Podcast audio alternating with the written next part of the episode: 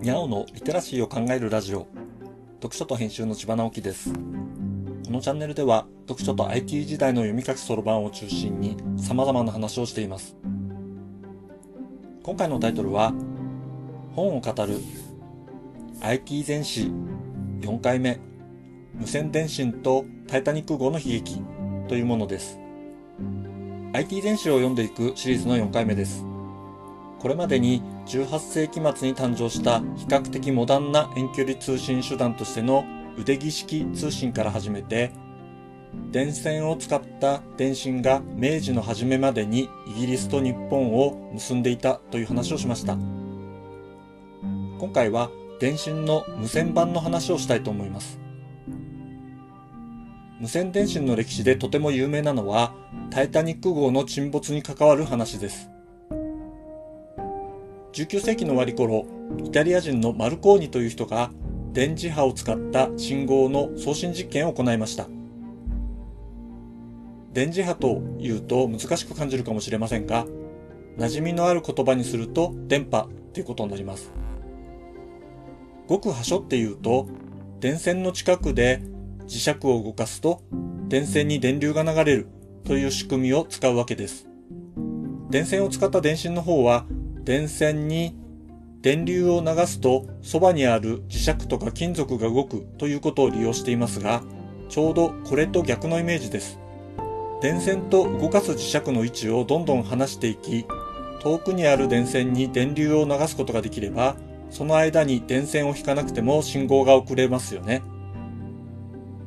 とはいえ、強力な磁石が必要になるし、受信側で起きる電流もとても小さいので、送信、受信の両方で信号の増幅が必要なのです。それに磁石を動かすとイメージした部分も、その動かすスピードによって伝わりやすさが変わったりもして、その研究が進むことによって、無線で通信ができるようになりました。当時はすでに海底ケーブルで世界を結んだ通信ができていましたが、それでは通信できないものがありました。移動するものです。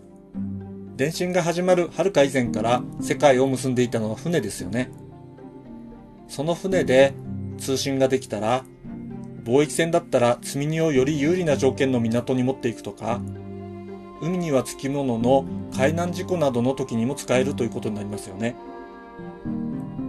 当時の無線電信設備はある程度の大きさがあったと思われますが、船だったら積めそうな気もします。というわけで、船舶に対して無線通信が使われるようになりました。マルコーニは長距離通信の実験を進め、20世紀の初めには大西洋を横断する通信にも成功しました。ただ、このような技術開発にはコストがかかります。実用化したらその通信技術を独占したいというのもまあまあわかります。同様の技術開発を行う他社も存在するわけで、強力なマルコーニと対峙する他社は連合を組みます。通信には相手がありますが、相手が同じ通信方式である必要があります。例えば、電信に使うモールス信号や、その上で使われるメッセージなどを相互に了解していないと通信は成り立ちません。競合の世界で有利にことを運ぶために、マルコーニは独占の方向で事業を構築しましたが、他社は連合して通信方法の標準化に動きました。簡単に言うと、標準化連合とマルコーニ社の間では、通信を行う上での運用ルールの齟齬が生まれることになったのです。このような状況で、とある大事件が起きます。有名なタイタニック号の事故です。タイタニック号にはマルコーニ社の通信システムが載っていました。マルコニ社の通信士は直前の無線機故障で溜まった通信の送信に追われ、タイタニック号の進行方向にあった氷山の情報確認ができず、せっかく近くで情報を衝突警戒情報として発信しようとした他の船の通信も拒否し、船長への報告を行わなかったのです。結局タイタニック号は氷山に衝突し、今のモールス信号で遭難信号を表す SOS を世界で初めて発信することになってしまいました。そしてそれはカナダの地上局で受信され、海底ケーブルを通じてヨーロッパに伝えられました。タイタニック号の遭難のニュースは当時としてはほぼリアルタイムに世界に知らされたのでした。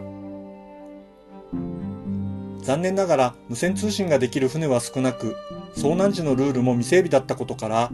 タイタニック号は史上最大の悲劇として記録されましたが、この事故を教訓に、船舶への無線設備の設置義務や、無線局は遭難信号受信のために24時間受信できる体制を作ることなどのルールが設けられたそうです。無線免許には海上、航空、陸上などの区別がありますが、タイタニック号事件のような背景があって、安全、特に緊急時の無線通信の秩序を保つ観点から、このような区分が設けられているのですね。今回は無線を使った通信の話をしました。次回は電話が生まれる過程について話してみようと思います。読書と編集では IT を特別なものではなく常識的なリテラシーとして広める活動をしています。詳しい内容については概要欄のリンクから、または読書と編集と検索して猫がトップページに出てくるホームページをご覧ください。この配信の書き起こしをノートで連載しています。概要欄にリンクがありますので、フォローいただけると嬉しいです。今日もワクワクする日でありますように。千葉直樹でした。ではまた。